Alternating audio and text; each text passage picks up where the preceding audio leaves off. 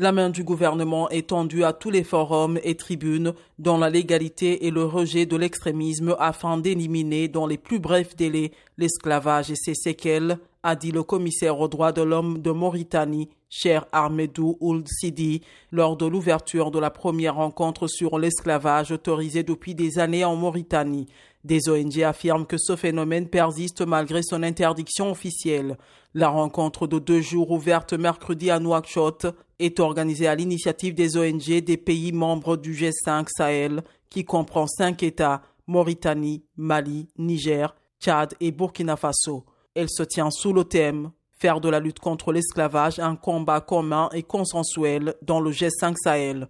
D'autres pays comme le Sénégal, la Gambie et deux pays européens dont la France et la Belgique étaient également présents.